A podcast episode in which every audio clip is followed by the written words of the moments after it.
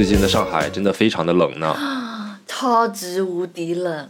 嗯，是还行吧。你们半夜就是跨年没有出去感受一下外面的那个温度吗？跨年不是在家里跨吗？为什么要出去呢？跨年是我一个人在家跨的，不你们都出去过了。跨年崔叔是在家的，我是去看开心麻花和他们的演员一起五四三二一的。阿 K，你那天晚上好像没回你家吧？不是睡衣 party 吗？你 你明明跟别人在跨年。你是没有回家吧？对不对？对对对对对，那天晚上我可太惨了，看完演出十二点半了，出来打车要等半小时。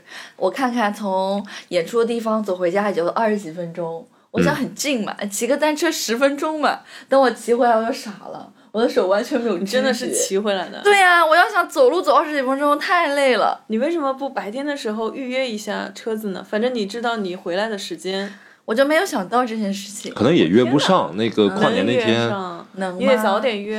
人家有可能就演出结束，还有艳遇啊，还有其他，我没有，谢谢，我只想回家。就没遇到而已。好吧，反正这几天就是特别特别冷。那我们今天这期的主题呢，就决定聊一聊冬天。天可能在上海相对会好很多吧，不像我的老家，一半不是冬天，一半是冬天这样。嗯，上海可能就三四个月吧。嗯，我跟你说，那种南北方的冷，其实不能按照它的那个度数来比较。每次我发现崔叔的时候，我都觉得他已经超级冷了，我却感觉还好。然后每次他都说：“你怎么不开空调啊？你怎么不你怎么不多穿点啊什么的北方有地暖，我们江浙是没有地暖的。？”地暖有啊，有呀，都有呀。都有啊。但是我们不是那种集体供暖，就是家里嗯装修装的那种烧电的。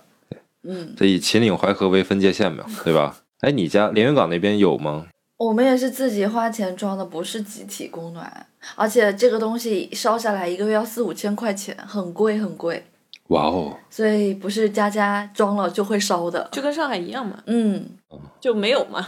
对，说 说可以买那个，就是淘宝上不是有各种那种小的油钉啊那种东西，那可能安全系数比较低吧。可以的。哎，我那天去看一家买手店，我还挺想买的，就是某米推出的一个叫做踢脚线的油钉，还挺好看的。是吧？然后我打算买两个，啊，那是我跟阿 K 一人一个的意思是吗？跟你们有什么关系吗？我就想默默的问一句：别问油，钉是别问什么？你觉得这个可能是个取暖器吧？我也是听我师傅说的，怎么写啊？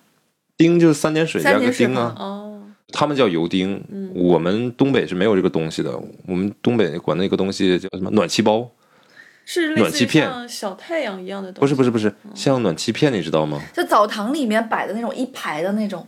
北方集体供暖，它会对安在家里那种吗？电暖气它还有单独买的。电暖气，明白吗？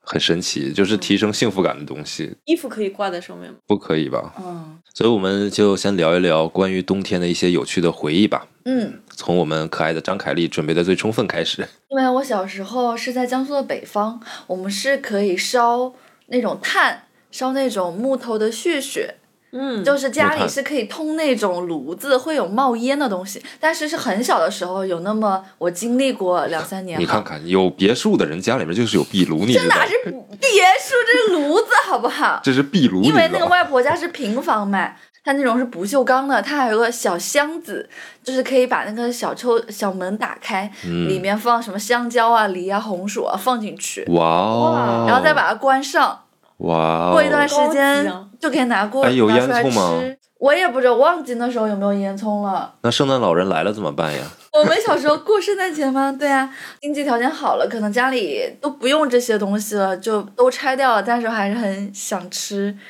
那个炉子烤出来的红薯啊什么。所以它不是取暖的，它是专门用来做烧烤、室内烧烤的，是吗？可以取暖，还可以烧水，还可以烤东西，综合性的一个一个机器。这在东北不就叫灶台吗？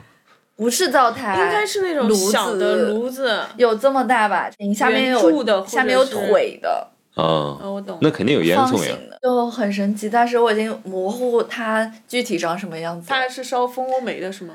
应该是吧？嗯，嗯那就是那个东西。但是烧煤好像没烧个多久，政府就把这个取缔了，好像是不准烧煤了。嗯嗯，过年因为一直就得帮所有的街坊邻居写那个对联，嗯，就一个人在家，哇哦，辛苦的整个人都僵掉了。还好有那个咪咪陪我，就是外婆家那个又大又白的咪咪。因为外婆她会炸那种红薯片，很脆很薄，中间有点软软的，还有那种豆腐，她就会炸给我当了零食吃。冬天吃这种烤红薯片、炸红薯、鸡鸡彪子，鸡？鸡标子是什么意思？就是彪子就是脂肪啊，就是肉。哦，养膘。对，我的小时候跟你们不太一样的，因为我们那儿有雪，然后有嗯真实的冬天，所以冬天给我的感受，第一个就是冷。我小的时候住在一个平房嘛，嗯，有一天早上我推门要出去上学，然后门打不开了，然后我就叫我爸给我开门，我爸就用力把那个门推开，我出不去。那个冻上了。不是，因为那个雪落得很高很高，大概有一米几吧。小的时候我也没有多高，你知道，嗯所以那个雪基本上就是跟一个小朋友的身高一样。那怎么办？就很恐怖，我出不去。门是我爸就是推开的，就费了很大力给他推开的。打电话给老师。嗯，对呀、不用上学了呀。那也没有啊，因为我从小就没有因为任何事情无故不上学或者迟到过。怎么怎么弄的？爬雪山、过草地 也要去，就必须要去上学，你知道，这种就是 social 的召唤的力量，你知道，我不可以不去的。各家各户的大人们都会出来铲雪，铲雪，对，外面也会有路面的清洁工人。其实，在东北还挺辛苦的，哪怕是凌晨三点开始下，环卫工人就会出来在外面各种机械化的清雪啊。嗯，但是现在雪没有小的时候那么大了，小的时候真的很恐怖，就很高很高。我们有的时候玩儿，我们知道这个地方很熟悉的，它可能是一个小土坡的下面，你知道这个地方是空的。但是它现在积了雪之后看起来特别厚，然后我们就站在小土坡上往下跳，那出不来怎么办？不会出不来的，反正很开心就会掉进去，你知道吗？我再慢慢爬出来，因为冬天时候穿的也很厚嘛，摔倒了也不疼，主要是不要摔在冰面上，因为摔在冰面上很疼，但摔在雪上就很舒服，没有这种待遇，没见过。对吧？嗯然后就会挖那种雪洞。你们应该是想象不到的那种，除了雪乡那种地方，或者说再往北一些的地方，可能有那么大的雪以外，现在我家那边也也没有那么厚的雪了。城市化污染啊，或者大气变暖之类的原因吧，很好玩。就是我们会挖小的这个雪洞在玩儿。那天还跟另外一个朋友讲，就是我小的时候调皮，因为以前就烟花爆竹是不限制的嘛，对他没有说一定是就春节的什么前后十五天才可以卖，基本上冬天的时候就会有卖的了。然后那个时候呢，我们就去买那种烟花。你知道有一种放在手里面玩的那种烟花，就很亮很亮的，一直闪的。啊对对对嗯我不知道那东西叫什么啊，像就像个荧光棒一样，对然后它就是点了之后会一直闪啊闪啊闪。像星星一样。啊，我小的时候是挖着一个小雪洞，然后把那个东西埋在里面，埋很多很多，然后给它一起点燃，整个雪洞就会燃烧起来，像熊熊大火一样，然后都是小星星一样，哇塞，好会玩哦！嗯，是吧？是特别浪漫。你知道有一次，然后你是跟小女孩一起玩这个游戏的？小时候谁跟小女孩玩？我记得是大年初一，就三十的晚上，大家都会放鞭炮，放很晚很晚嘛。我会出去捡鞭炮，很危险啊！不要这这么做啊，这很真的很危险。就有一些他那种什么一千响还是一万响的那种，我们叫做小挂鞭嘛，那个东西嘛，它点的时候有一些是没有被点燃的。嗯，然后我就去找那些就是没有被点燃，把它们搜集到一起，然后把它掰开，把中间的里面的那个火药嗯都倒出来，收集到一起。然后呢，也找了一个雪坑，我就蹲在那儿呢，用打火机还是用烟，我忘了，就把它点燃了。你好危险啊！哎，真的超级危险他是小。男孩都做过这个事情的。然后你想啊，就是一个小男孩蹲在一个小雪坑旁边，里面满满的火药都是黑色的，嗯，点燃了，瞬间炸了没有炸，因为是火药嘛，瞬间特别特别亮亮。啊！我这辈子没有见过那么亮的东西，我大概失明了能有五分钟，我记不住时间长短了，就是蛮可怕的。眼前有一个白光闪过，然后我什么也看不见了。真的，我吓死了，太亮了，突然晃在眼前，而且你没有引线，你知道吧？因为你直接点它就直接亮，有引线你还可以说引线烧一下，嗯你可以有时间反应去跑。但是当时小嘛，不懂嘛，真的超危险，千万不要这么做，怕死了。然后在那儿祈祷说：“我可不要失明啊！”结果还小，我还要上学。结果祈祷了五分钟之后，哦，眼天亮了。眼睛没有，那是那是白天。然后我逐渐恢复了视力，你知道，刚下楼也没玩多长时间就回家了。我妈看着我，看我脸都黑的，然后然后我也没敢告被诉打了，我，没有没有没有没有，当然不可能告诉我妈发生什么，我就说在外面玩玩脏了，我玩累了，然后我就回去洗脸去了。至今这件事我从来没跟我爸妈说过，你知道吗？我小时候玩的鞭炮都是往那个地上一丢，它就会响一下的那种。哦，就响呃摔炮嘛。对，我们对叫摔炮，对对对还有那种类似长得很像火箭，可以在下面点燃它飞上天爆炸的那种。滋儿吧，就这个对吧？我感觉这些鞭炮啊、烟花啊，好像也是属于冬天的。这样想起来，对对对，好像过年的时候才会没有这些东西的感觉。嗯，是。但是去海边的，时候玩的话，可能浪漫一点的话会嗯用一点，但是大部分都是过年的时候。这这你是电影上看着的吧？你啥时候去海边有男生给你放过烟花吗不？好意思，我是小时候跟阿姨还有我弟弟妹妹一起去的海边。啊，对，小时候对冬天的印象是我第一次冬天去我们老家的海边嘛，嗯，就有一个蓝海大堤，很长。冬天那个时间段是不可以有车过去的，因为要封海什么的。很小很小的时候还专程打的到那个海边。我阿姨那时候也很年轻，觉得你们这三个小孩就应该见识一下大自然。冬天哦，海边哦，零下十几度哦，我们三个人被他拎下车，就站在那边观海。当时我也不知道是什么观感，反正就是毫无知觉。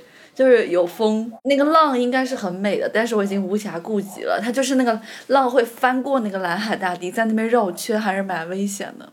但如果你想真的是观看这个景色的话，请包好了，只剩眼睛再过去，不然太冷了。冬天还有一个就是会结冰，我相信江苏这边也不太会有常有。我们那种结冰就是以眼之所及，上面是雪，下面是冰，哦，就都很滑。有一种传统的交通工具啊，当然不止东北有了，你在电影里面也会看到，就是那个狗拉的那个爬雪犁。橇，啊，没见过。哦，你们叫雪橇，我们叫爬犁。嗯，我小的时候家里有一个爬犁，没有雪橇那么高级，那么 fancy 好看。对，那你家有养那个雪橇犬吗？没有，是我爸。没有雪橇犬，一开始是我爸，后来是我，因为你想也不太可能推个婴儿车嘛。当然，那个那个年我出生那个年代也没有谁家是有婴儿车的，就把我安置在一个爬犁上面，我爸就或者我妈拽着我，然后出去玩，然后看冰灯啊或者干嘛的。那个小爬犁就是上面是几块小木板儿，然后下面就是跟冰刀斜的那个冰刀一样的，其实。嗯有一些家长会在我们去玩那个小土坡上面，冬天沙会倒水，然后给我们做一个冰滑梯。嗯哇哦，嗯，要不然你可以做那种爬犁，然后玩，但爬犁有点危险。我们一般是做一个纸壳，啊，坐在纸壳上面，然后从那个上面滑下去。当然也有胆子大的，就直接站着往下滑，厉害，再这个胆子再摔到其他的雪坑里。我记得冬天有一个比较有意思，就是我忘记我多大了，八九岁的样子吧，开始学会骑自行车了。不久，迎来了人生的第一个冬天，就想出去玩嘛，对吧？交通工具呢改变呢，就是发展的我出去游玩的半径呢，就是直线的上升了。就原来用腿跑的距离，毕竟是家里面周边一两公里之内的，有了自行车就是你可以去更远的地方了。对，对，然后冬天来了嘛，我想说我会骑自行车呀，我就要去别的地方看一看啊，什么样子，我就开始骑自行车。马路上面就是有很厚的雪，还有下面有冰。我骑到一个地方的时候，突然发现就是前面全都是冰，然后我就犹豫了一下，但这个犹豫也是电光火石之间的，因为自行车还是在往前移动的，我就还是往前骑，我以为你犹豫的时候摔倒了，是摔倒了，然后我就往前骑的时候摔倒，对，我就往前骑的时候，就犹豫的时候，可能下意识的捏了一下刹车，嗯，然后我人生中第一次体验了飞的感觉。刹车的同时，车子就已经开始就是滑，飞出去还没有停止下来，因为下面是冰嘛，嗯，就有一种我是一个保龄球的感觉，然后就走了好远，滑出去很远。而而且就是那种下巴着地的那种，就是直接穿出去了。对，冬天其实还挺有意思的，除了有点疼以外，嗯嗯，你们东北的冬天肯定是比我们有意思的。是的，哎，你生在东北，长在东北，对你有去滑雪吗？没有，从来没去滑过雪。还有滑冰，你们河上不是可以啊滑滑冰吗？我是滑过的，嗯也是比较危险的。呃，小的时候啊，那不像现在管的那么严。小的时候，一些小河上面、湖上面是会结厚厚的冰的嘛。嗯然后我们就会上去玩，包括滑冰啊什么。现在应该是不让了，就是怕哪个地方可能比较薄，万一要掉下去的话，就很难那个逃生嘛。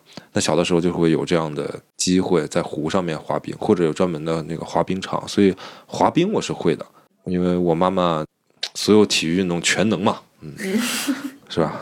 我妈可能不会滑雪，我估计，所以我也不会滑雪。正好。江浙这边学滑冰还要跑到商场里面去交学费，感觉没有什么 对娱乐的，根据这种大自然特别亲。那那个时候，你跟小女孩出去玩，对不对？你能玩啥？大冬天的，你要上点档次，你不能说走啊，今天晚上哥哥带你出去打雪仗啊，堆雪人啊，对吧？你你你，那就滑冰喽。对，小哥哥拿个小爬犁到一个小姐姐家，敲敲门说：“出来呀，我带你出去玩啊然后你！”就把这个女孩给拖到河边了，拖到河边，也挺吓人的，好吗？就是用那个雪橇拖过去啊，南方还是下雪没有那么多，而且下下来就变成水了。对，然后冰的话也结得特别特别薄，嗯，根本就上不去，根本不可能玩这些东西。是的，是的，所以还是北方会有这些关于冬天的比较深的记忆，包括摔倒这种，就是经常家常便饭。嗯自你知道我们冬天的鞋子跟你们的也不一样，你都没见过我们小时候鞋子，对，专门有一种鞋子下面是带那种刀刃一样的东西，跟你去专业攀登。爬山的那种鞋子，你见过吗？借我用用吧？现在我没有了。我小时候那雪鞋下面都有那种东西的，哦，可以啊。嗯、要不然真的就会摔倒的。嗯，然后你知道我们那儿的汽车，尤其是出租车，冬天的时候，以前啊，现在好像没有了，雪地胎也是没有用的，它是在车轱辘上面绑链条的，为了增加摩擦性，要不然挺危险的。感觉是不是特别专业？是，听到这里基本上没有女粉丝。我们冬天最多就是什么 UGG 嗯这种类型的鞋子，对吧？那个时候哪有 UGG 啊、当年那都是大棉鞋嘛，就是哦，对，你说起这个，我想起来，就是在这个 UGG 之前是那种有那种魔术贴的，就是往那个脚脖上一贴，有那种很厚的底，然后有粉红色、红色、蓝色、黑色那种。什么？我跟你说的不一样。长得蛮丑的，像就是两片包裹起来，然后你的跟个大馒头一样，黑色的。对对对对，黑的，然后有红色的，有粉色的，有哎颜，色红的你看，那那种我知道，但我没穿过，嫌它麻烦。就很丑我们。叫续鞋，嗯，就是，棉絮差不多，的差不多就那种东西。对对对嗯阿 K 呢？你们那边的冬天呢？湿冷，从小开始吧，我就特别讨厌冬天。在乡下生活，没有那种空调啊，没有暖气这些东西，你要在家里面还是穿羽绒服，把鞋子啊什么都穿的好好的。就你在家里干任何事情，你还是要这套装备，跟你在外面一样，就缩手缩脚的，什么事儿也干不了的感觉。所以每到冬天的时候，我的意志就比较消沉。了解到北方的孩子在家里穿短袖、穿 T 恤，我简直太羡慕了。还要吃冰淇淋，要要降温，对，要不然太热。我看今天群里面有在翻到那个说铁锅炖自己，那个玩意儿也基本上是冬天使的。大家可以去翻我们以前的某一期节目，我是有点忘了。嗯，然后在那期节目当中，我说我们当地就我老家江苏常州啊，有一个习俗，就是比较好一点的家里农铁锅村那种炖自己？对，铁锅炖自己就是会有一个洗澡的那种锅。哎，那锅是专门用来洗澡用的，不是对是对对对对，不是做饭用的。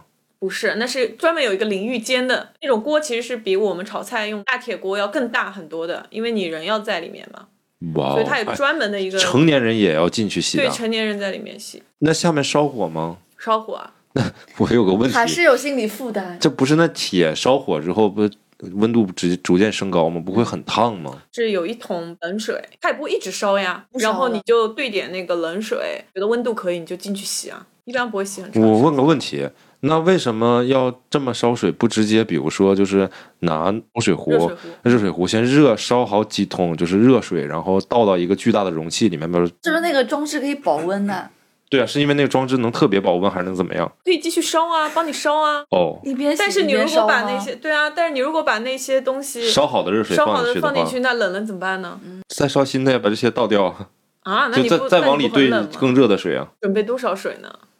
是挺费水的。对啊，东北的话，冬天是在家洗澡吗？东北以前家里根本就没有淋浴间这个东西，没有这个设备你，们是要去澡堂的对吧？必须去澡堂。我跟你说，哎呀，东北味儿切换一下啊！我跟你说，东北的洗浴文化，我跟你讲，文化什么烧烤、洗浴、二人转，基本上就是这些，对不对？最近不是有一个新的电影吗？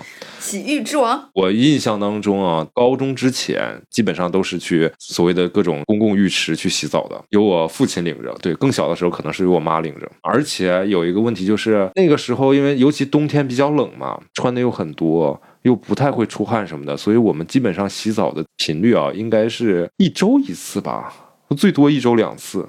就反正不会天天洗澡，不像现在，现在都恨不得冬天一天都要洗两次澡。还有就是各种搓澡服务啊什么的，我一个江苏的人，我的从小的洗浴也是跟你一样的。是吗？对，真的，我们冬天只会去澡堂洗澡，可能是东南北结合吧，有那种很大型的，一人一个隔间的这种也有，哦也有那种大家只是在一个很大的一个房间里的那种也有。我、嗯反正我都去过，直到高中之前，我爸妈就觉得你在家洗太不。安全了，觉得会生病啊、感冒什么，就你一定要去马路对面那家开澡堂的阿姨家洗澡，都不会生病啊什么的。还有人帮我去角质，你就说搓泥 搓啊搓，然后我们叫搓灰，我们方言叫搓村。对，所以我就想不 想不起来了，一个比一个脏。白白的灰灰的那个皮下来，够了够了。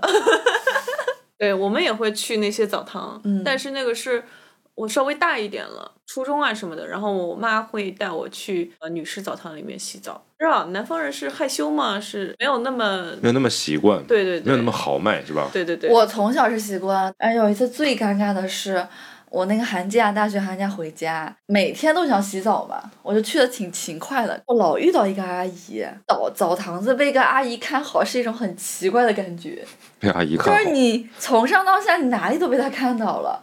她她就有一段时间就问我妈跟我妈说我有个儿子怎么怎么怎么怎么样，我说妈妈不要，我都被她看光了，我拒绝。那阿姨也是挺没眼光的吧？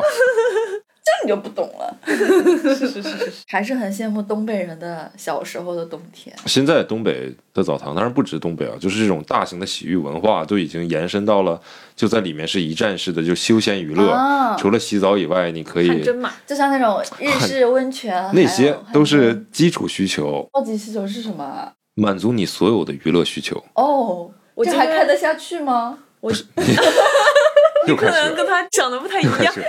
我说的是，比如说低层次的需求，就是洗澡啊，在里面吃饭啊，这些大家都想到的，休息啊，看个电影都想到的。早在九十年代初的时候，很多的演艺明星，今天啊这演艺明星当年都是串场的，咱们叫去澡堂演出吗？，对澡堂里面演出各种相声、小品、杂技啊，然后！唱歌什么的，对。然后现在不是还有，比如说你也可以看书，然后你可以就是玩各种游戏啊什么的都有，你能想到在澡堂里面都可以做。嗯，今天小胖妹妹还说我们要不要去个那种对啊泡个汤什么的。，嗯我有朋友有我说约过我，我说呃，是不是就是进去淋个浴，然后吃吃喝喝啊？他说 我感觉你生活在朝鲜，因为我对这种方面的享受需求不是很大，兴趣缺缺嘛。去了一次之后你我觉得就知道了，泡汤这种跟一大帮朋友或者是跟家人泡的话，很很舒服。嗯对对，因为你们平时在一起可能也不干别的，单独跟个好朋友两个人、两三个人，你就说跟约会对象去泡汤就会觉得很奇怪吧？无聊吧？也不一定啊，没准儿也会增进感情啊。泡汤就是素颜啦，哎，你想的是，你想的就在点上，啊，就是这一个点吗？向他展示肌肉的好时候，那要穿那个很宽松的那个衣服的呀。你给他撸起来，我来给你倒个水。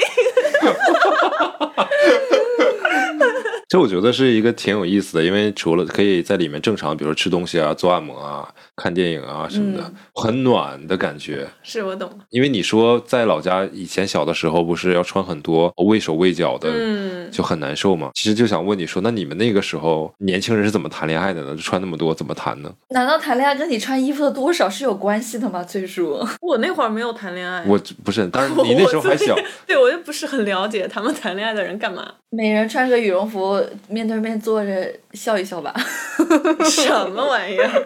不不，他们一定有他们的方法，只是我们没有 get 到。中学太太小了，没有还没有谈到恋爱。不过你说到这个中学冬天的事情，让我想到了一个朋友。初中的时候特别好学嘛，然后因为刚刚从那个什么呃乡间的学校，然后转到那个学校嘛，之前还说我在那个学校有有点被霸凌嘛，我的数学实在是太差太差了。然后我一个好朋友，她就数学特别好，一个女生。冬天的时候骑自行车回家嘛，在那个学校门口，我就拦她，我说你先别走，你把那道题给我解。然后她就把她的手套脱下来，我记得特别清楚，在路灯下面，哇哦，给你讲题，她手上是生冻疮，你知道吗？满手的冻疮，在那边跟我讲题。天呐！对我嗯这个这个画面在我的脑海里面定格了非常非常多的年，荣获感动你三十年大奖，这绝对在 top 三里面。后来这个女生就做数学老师了，他想我嗯当年零下路灯下，在学校门口给我的好朋友遇到一个黑黑点的小小小丑小鸭，然后感受到了人生的成就与未来的方向。我也许记不清楚很多东西了，但是有一些特别的片段会在脑中闪现，就非常温暖、贴心的那种片段。你说到这个，我突然想起来，我上初中的时候，我同桌是一个白白净净、有点性取向模糊的男生，所有东西都是粉红色的。但是我知道他是直的，然后他很喜欢旁边校区一个学霸的女孩子，成绩特别好，长得白白净净那种。那天我们刚下过雪，地上有一层薄薄的冰，骑着他的粉红色自行车，一路想冲过去，因为那个女生在前面嘛，我们就骑在后面，想一个急刹车把那个女生拦下，就是要超她，超了然后横过来的那种感觉，然后他就摔了，他就没有超的时候，他已经在那个女生旁边倒下了。嗯，然后那个女孩子看了他一眼就骑走了，虽然他们是认识的，好伤心哦。就是我们在后面也不知道是哭还是笑，因为他摔倒了，他很痛啊，冰下面就是水泥啊。先围观了几十秒钟，然后把他扶起来了吧？好惨。对的，所以男人啊，总是在爱情当中做尽傻事，就小时候嘛，不止小时候，爱情当中一直都会做很多傻事的。是的，一下雪，我跟你说，第一件事儿，number one，你知道是什么？东北孩子打雪仗，不是扫雪，哦，学校组织扫雪是吧？就每个班都要派同学或者全班一起出去扫雪，扫整个学校以及学校周边的一些街道啊，一些什么的都要去扫雪。只要下雪，我们就要去扫雪，小小的劳动力啊。那就是不用上课了。开心。边扫雪还可以边打雪仗边玩我们还去过那种公交车站什么的，去帮忙扫雪啊，干嘛？学生们就要发扬这个，我也不知道什么精神，反正雷锋精神。啊，对对对对对，然后就去扫雪。嗯，不过你说扫雪这个，我想到那个时候学龄前吧，因为陪亲人上去扫雪之后，从二楼摔下来，直接头朝下，然后进医院。嗯，我有说过这个经历吗？没有。等一下，你是是在上学之前上幼儿园之前，很小的时，候很，小的时候，然后从二楼掉下去，并且是头朝下掉下去。对，求阿 K 的脑袋有多大？它的质量。所以你摔在雪里面还是摔在路上？水泥地上就直接，你为什么去二楼扫雪呢？是这样的。我一个伯伯，他们家房子是那种平房，第二层是平房，然后会上去晒一点东西啊，或者是什么样的那种、啊，就那种。清上面的那个雪。对，然后上面就积满了雪嘛，然后他就拿个铲子就上去铲雪，好奇我就跟上去了，呃他不知道我上去了，然后他在一边在那边很认真的扫，我就想我到那边上去看一下吧，然后我就走到那个边上扫，下去了。没有，然后我走到那个边上，我想说看一下下面，在那看，他一回头发现了我，就特别紧张。其实我只是站在那个边上想看一下，当时就喊了我一句，然后你就震下去了。然后我就被他吓得滑了一跤，所以反倒是他那声。声叫声。对，直接冲下去了。我冲下去是那个头朝地的，然后下面就是水泥地。我当时嘴里面塞了一把瓜子，葵花瓜子，摔下去之后嘴里全是血，就是因为全都把它嘴皮什么各种扎破了。哎然后我妈打麻将 跑过来，然后把我抱起来，后来就直接送医院了呗。送医院的时候路上，我妈有根丝巾掉了，我就说。妈妈丝巾，然后我妈说这这应该不会傻了吧？医生就说这个到底看一下是不是颅内出血、还是颅外。如果是颅内的话，就是要开颅，就是比较幸运；是颅外，休学了半年嘛，哦人家晚上学了半年。但是那时候你幼儿园休学半年，好像也无所不是谓不是会有太大影响。那我妈后来就说，她说如果你没摔的话，你你应该比现在聪明很多，不是这样的，因为摔了一下打通了任督二脉是吗？对啊，是打通了。我有个好朋友的朋友，他现在留在美国了。他小时候很笨的，那天放学也是冬天，他不小心撞到那个电线杆上之后，他就豁然开朗了，学习特别好，高考考了上财。后来，后那个来电线杆被人家供起来，直接去撞了。感谢你啊，感谢你。所以你的意思是感谢那个电线杆是吗？你知道冬天对于我有多大的心理阴影吗？就小时候，对我是到长大一点，就离开家乡，在外求学的时候，外面都有空调、有暖气啊嗯这些东西，所以我才慢慢慢慢的觉得，我才觉得冬天也许也有很多美好的事情。还好，因为小时候就是外婆家比较暖和，又有好吃的、好玩的，又有猫咪什么的。江苏还是确实是很少像那种可以打雪仗的雪。对对对对对，我记得有一次高二还是高三那一天，雪非常的大，我们非常兴奋，上课都已经没有办法好好上了。哦，而且我们是用那种大课间，可能就半小时吧，冲出去啊，打雪仗啊，从高领毛衣一直就渗透到里面了。就玩的时候一点都没有觉得，等到回到教室。在温暖的教室里面，等到它化掉的时候，那一天我浑身上下都是湿的，里面就肾上腺素。对，我就很后悔，我想以后我再也不要打雪仗了，太受罪了。然后第二天又去了。我跟你说啊，打雪仗这个东西是非常有技术含量的，尤其是在团雪球这一步，你知道吧？就制作武器弹药。这个有什么讲究吗？你想啊，正常戴个小手套，对吧？从地里抓了把白白的雪，在手里面团啊团，团成一个小雪球，然后吧嗒丢出去，对吧？砸在对方身上。啊，讨厌！好，这事儿结束了。但作为东北的男生，互相打雪仗，对吧？男生和男生之间怎么可能这么温柔呢？嗯，我们是这样的：把手套摘下来，抓块雪，在手里面团。你注意啊，是不太冷了不戴手套的，要团那个雪，然后放在手里面，把它融化，让它的水流掉，让它变得很硬。哇，你们变得很硬。然后它是初期的一个核心，你知道吧？就是它是一个冰球，嗯 当然有有点费手啊，先做一点冰球出来，然后再戴上手套，然后给他们呢，就像蘸糖葫芦一样，给他们呢再蘸一些外面表面的白雪，哎，看起来就是一个正常的雪球。这个时候丢出去打人，我跟你说。哦，那真的，因为最开始的时候吧那时候小不懂事儿，最开始的时候吧，里面可能是团小石子儿，但是这样呢，被发现之后呢，容易被打击报复。你看这个东西啊，就还是雪，抓一把雪，偷袭窜到一个男生的背后，然后瞬间把这个雪就把他领子、衣服拽开，然后把雪扔进去。哎呀，这个太难受 好冷啊！了。嗯，还有就是小时候不是喜欢看足球比赛嘛，在地上铲球那个动作嘛。嗯，冬天的时候 你就看吧，你但凡要是走在外面跟其他同学关系好，你就感觉你没有球，但感觉你好像带了球一样，每天都被三四个同学追着铲，中二啊，铲倒你。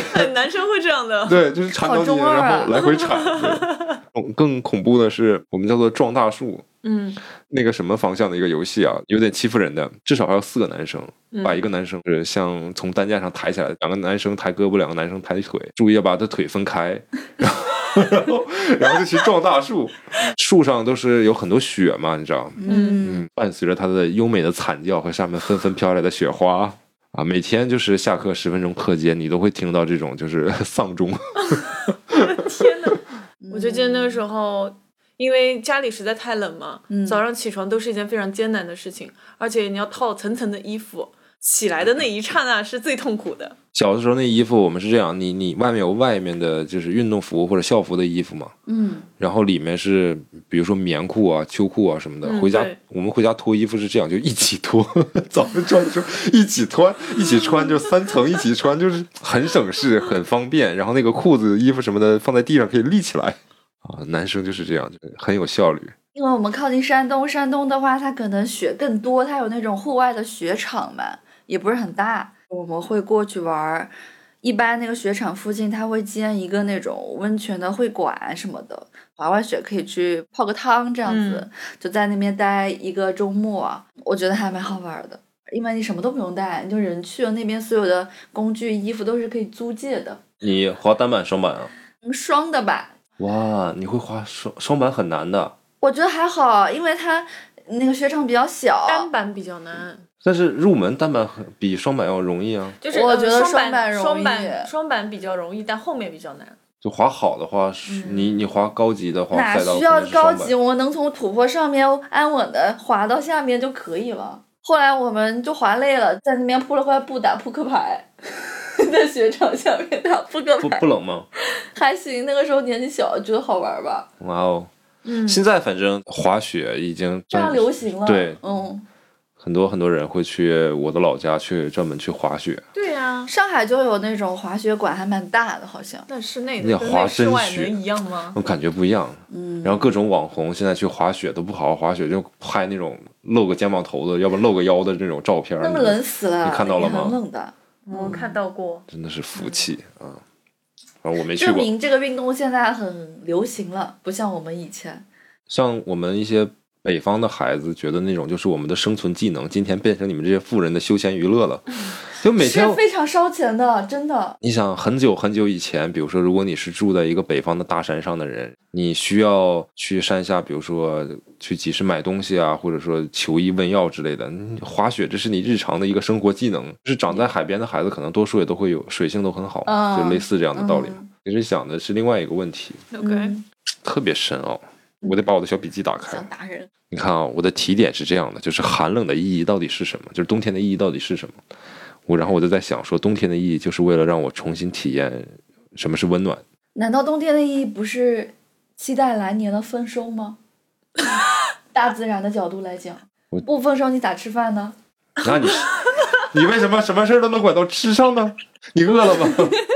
你前面说的挺感人的。对，我就想 什么时候走这个路线不行，我要刺破它。本期节目就到这里结束了。没有，你继续说，你继续说。继续，就我在想，你说有有外面很冷、很潮湿、很冷的环境当中，然后你突然买了一杯咖啡或者一杯奶茶，然后进到一个温暖的室内，然后你可以把厚厚的衣服脱下来，一切变得很缓和。跟你本身就是在一个很温暖的环境当中，没有那种反差和对比，你是感受不到这种幸福感的。很多体验和感受是源自于对比的。嗯嗯，所以寒冷的冬天会让我觉得有幸福感啊，不像对你一样，就是室内室外都很冷。它对我来讲可能是，比如说室外很冷，呃，室内很暖和。我没有那么讨厌冬天，我觉得它也是很舒服的，也会让人觉得有幸福感的地方。就是多穿一点，哪怕出去玩儿，摔摔倒了也不会疼，是因为你虽然穿的很多很臃肿，但是你摔倒的时候，同样这些很臃肿的东西会保护你，就不会很疼。当你体会不到一些特别触动你的东西的时候，也许你正生活在一个还蛮幸福的状态下面。嗯，所以我在引申的在想，还有就很多跟冬天有关的爱情故事嘛。嗯哼，节目开始之前，我跟张凯丽说这个情书，情书，还有东京爱情故事东。京爱情故事，对，它也是冬天拍的。但是你知道，就是雪的那个场景下，本身它是给人营造一种很寒冷的感觉。可是那些电影在冬天的爱情的故事片，会给人一种格外的温暖，嗯，就是那种你能体会到的温暖。拍一个夏天的爱情故事，一个很青春的啊，什么谁谁谁我喜欢你，然后大雨中奔跑怎么怎么样的那种，你没有温暖的感觉。可是，在冬天，你那么反差，你会感受到温暖，你不觉得就很有趣吗？你这么一说，确实是啊。嗯，但冬天失恋就是尤其的痛苦和寒冷。你在影射谁？我在冬天来临之前居然失恋了。我在冬天来临的时候，居然恋爱了。对不起，对不起。那个情书，我学日语的嘛，那我大学看了这个电影，然后最经典的一一句台词就是对着那个雪山喊嘛。我 genki des ka，我他喜欢 genki des，你先翻译一下啥意思，我都忘了就你还好吗？我很好。啊嗯，。他就是对着那个雪山，他的未婚夫那个藤井树不是去世了两三对啊年吗？，情书其实我前面就想说，这并不是一个非常 甜蜜、非常温暖的温暖的电电影啊。它是一个呃很悲伤的故事。对非常非常悲伤，每个人对他的看法都不一样。藤井树他的未婚夫到底喜欢的是中学就喜欢这个女孩子，还是喜欢他这个未婚妻？我也是那天跟朋友聊说，冬天的时候有什么好看的爱情电影，嗯他给我推了一部叫做《暖暖内含光》，金凯瑞演的。嗯，对对对，对，然后我以为是一个就是很温柔、很治愈的东西，看完之后给我心情看得极其的抑郁。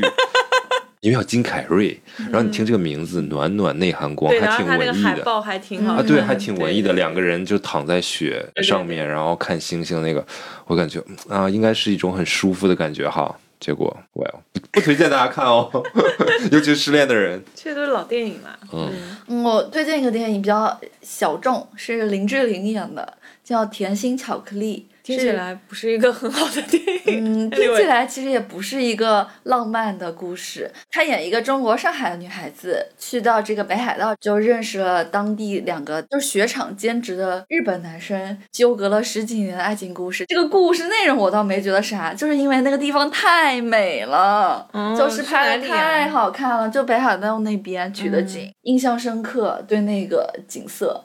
嗯，嗯，大家如果想感受一下我记忆当中的东北那种看起来没有那么温暖的画面，可以看《白日焰火》这部电影。那是在北方嘛，它有很长的一段戏都是在冬天的嘛，嗯，而且就是很脏乱，它也算比较写实的一个东西。对，当然《白日焰火》这部电影也很棒，对很，棒棒。不过呢也是不推荐了，不符合我们冬日暖暖的那个感觉，那我所以推荐一个，对我推荐一个冬日暖暖的电视剧好了，也是一个日剧《朝五晚九》。山下智久和石原里美演的，对对对对对，也是在圣诞季的时候就两个人表白在一起的，这个很甜。那不是圣诞节那期该说的东西吗？你要这么说的话，《真爱至上》也可以推荐大家再看一遍哦。冬天挺治愈的，导致的治。嗯，我是觉得啊，气温寒冷会影响心情啊或什么的，可能会有一些方面吧，但是没有那么必然的联系。你知道爱斯基摩人吗？嗯，我知道他会住那个冰屋嘛，对，Eskimos。我们小时候就特别爱开玩笑说，你知道爱斯基摩人的取暖方式吗？嗯，嗯，我就想到了，就别说了，反正不能播。有心的观众你知道就行了，也不要在节目下方留言了。就是我们小的时候经常会拿这种事情开玩笑，interesting。觉得冬天还是一个比较适合谈恋爱的季节。你觉得呢，张凯丽？可以互相取暖是吧？我努力啊，过年前谈个恋爱。一个月吧，一个月，不行，我不努力，这个 flag 我不立。你立一立嘛，没关系啊。他这你也不用立了，这种是你从出生就自带的 flag。但是我前两天找了个会看的人给我看了一下，他说我一九年就动了类似于姻缘的这个宫，以后会结婚的人已经出现了，就是我自己还不知道。嗯，嗯嗯就是不知道他现在在跟谁过冬。啊，怎么能这个样子？你 太命了！哎哎呦，呀，天哪，没关系啊，没他关系他暖完别人的手，早晚会暖到你的手。你在好好一个？文艺的 场景就能搞成这个样子。恶心的。但是你们冬天晚上睡觉的时候不想有个东西抱着吗？是想有个东西抱着，是不分季节和时候的，跟冬天没关系。那冬天脚就特别冷，怎么着它都不暖。我现在就觉得还好哎。嗯、买个暖水袋啊，或者买个那个电热毯啊。不，我要荷尔蒙来帮我暖。加油，你加油！哇哦，还是你直接一点吧，多吃点儿。我想到小时候不就是用那种除了热水袋之外，我们还用一个充电的东西，不知道不是充电的，不知道你们有没有用过，是一个像铜壶一样的东西，我们叫它汤婆婆。然后哦我知它外面会道是包一个袋子，啊，然后你的脚可以靠着它，啊然后那个一整晚都会是热的，因为它的啊散热性没有那么高。你说到这个暖手袋的事情，我们大学不都是充电的，但是学校禁止用嘛，因为那个不太安全，会爆的。就经常跟阿姨斗智斗勇。反正她没收一个，我买一个。反正阿姨那边应该也堆了很多女生宿舍的暖手袋。也是有钱，阿姨说冬天又来了，又不用买这些东西。哇，暖手地方再给你们推荐一个叫男朋友大衣的口袋。纯羊绒的，那可能是浅浅的爱情。那如果只是普通的就那也是那也是爱情啊！不要这样挑剔好吗？是是啊，是是是电视剧里都是这么演的，是吧？把女朋友手抓过来放自己口袋，是吧？对啊，说到这个，就是以前大衣或者帽子底下那一块还蛮温暖的。哦，是的，上高中的时候，最喜欢把手放在同学们的这个，太，你们也太纯洁了。我们都是直接把手直接塞到后背里，冰冰的小手放进去。男女生都欺负别可以吗人，好吧不？是，当然是同性之间了，异性之间这样就会有点。但我们异性之间也会就是塞到他的那个帽檐下面。就是衣服下面，不是脖子下面。嗯，嗯，还挺有意思的。那我们今天呢聊了很多从小到大跟冬天一起的有趣的事情，一路呢聊到了张凯丽的磕磕绊绊的爱情，就像这个冬天，既寒冷又无助。怎么也烧不起来，反正啊，不知道各位听众朋友们，你们的冬日故事是怎样的呢？有兴趣的话，也可以写在下面留言板，让我们一起分享你的故事吧。如果你对我们的节目感兴趣的话，欢迎您转发、留言、评论、点赞、加关注、加收藏。添加微信助手 WD Radio 零零一，然后添加小助手之后，他会把你拉入我们的粉丝群的，也可以关注我们的微博，我们的微博账户是哇黑 Day 菌 Dreams 二零二2020零。如果大家的留言足够精彩和，会把它放到微博上面，做我们的最佳留言。啊，如果你对我们的节目更加感兴趣，还想参与到节目录制当中的话，如果你觉得你是一个特别有趣的人，或者你有一段特别有趣的经历的话，也可以跟我们讲哦。今天的这期节目就真的到这里结束了呢。祝大家冬天都有一个可以把口袋 做大一点的，把口袋做大，把手放进他的口袋，或者把他的手放进你的口袋的，嗯，那个人吧。冬天快乐，分手快乐，祝你快乐。可以了，可以了，好了，拜拜。拜拜拜。